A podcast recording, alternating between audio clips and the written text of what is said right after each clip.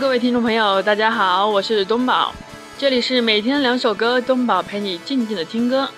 今天是二零一六年五月三十一号，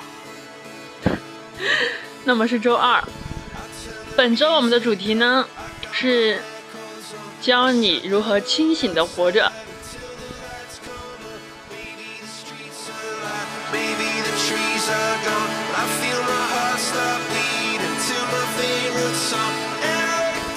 那么你是否还在经历着迷茫与困惑，不知道怎样才能成为更好的自己？谁的青春不迷茫？其实我们都一样。那就行动起来，尝试做以下我将要说的几件事情吧，他们会帮助你找到自己，清醒的活着。生活不可能像你想象的那么好。也不可能像你想象的那么糟。人的脆弱和坚强都超乎自己的想象。有时候我可能脆弱的一句话就会泪流满面，有时也发现自己咬着牙走了很长的路。这是莫泊桑说过的话。那么第一件事情呢，我们就来说说，就是时间管理。更好的活着，首先要做的就是时间管理。学会管理你的时间，在相同的时间内创出创造出更多的价值，有助于避免养成拖拖拉拉的习惯和产生消极的情绪，从而拥有更高效的二十四个小时，清醒的活着。第二点呢，就是制定计划，制定一个属于自己的小计划，并且付诸行动去执行计划。当你一条条的完成计划时，会收获到幸福感和满足感，生活也会有目标，更加的清醒。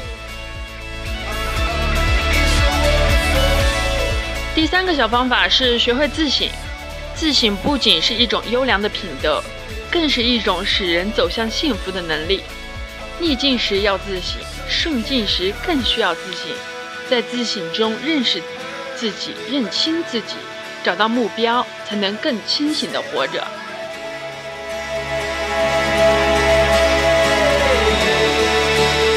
那么第四个小方法就是学会宽恕，做一个有温度的人，收获感动，收获思考，学会尊重，学会关爱，在宽恕的过程中，反观自身，清醒的活着。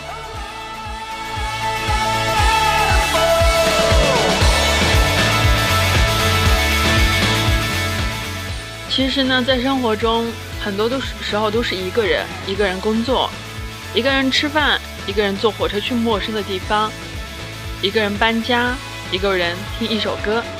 那么第五个小方法就是享受孤独，学着享受孤独。孤独不是凄凉，也不是空虚，而是摒弃浮躁，闹中取静。一盏茶，一本书，在孤独的静默的时光中。与自己对话，走进自己的心灵，去反思，去追忆，去享受一个人的狂欢。只有了解了自己，才能更清醒的活着。那么第六个小方法就是读书，读一些好书，感受书中人的生活，和他们一起笑，一起哭，一起疯，一起闹，然后收获自己的人生感悟，更清醒的活。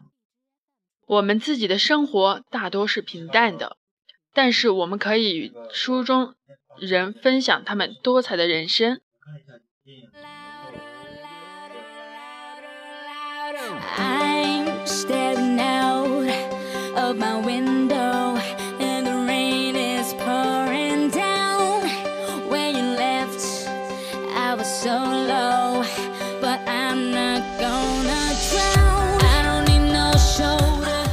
那么听到刚刚这么节奏欢快的音乐，你首先想到的是什么呢？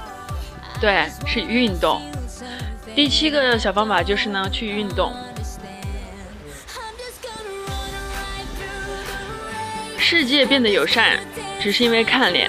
我认为世界看到了你一个想要的诚意的生活，去寻找一百个理由去跑步，找一百个跑步的理由。坚持锻炼不仅能收获到好身体，还能收获到好心情，精力充沛的接受每一天的挑战，更清醒的活着。听说健身的人身材会很完美，脸也会很好看哟。所以，胖乎乎的小朋友们，赶紧活动起来哟！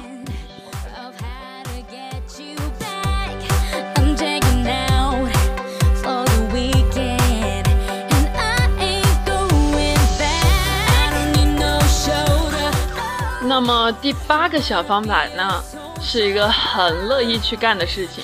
反正东宝现在是特别乐意去干的一件事情，就是去旅行。旅行的意义在于领略不同的风景，结识不同的人，收获不同的心情，结束一段旅途，得到直面生活的勇气，清醒的活着。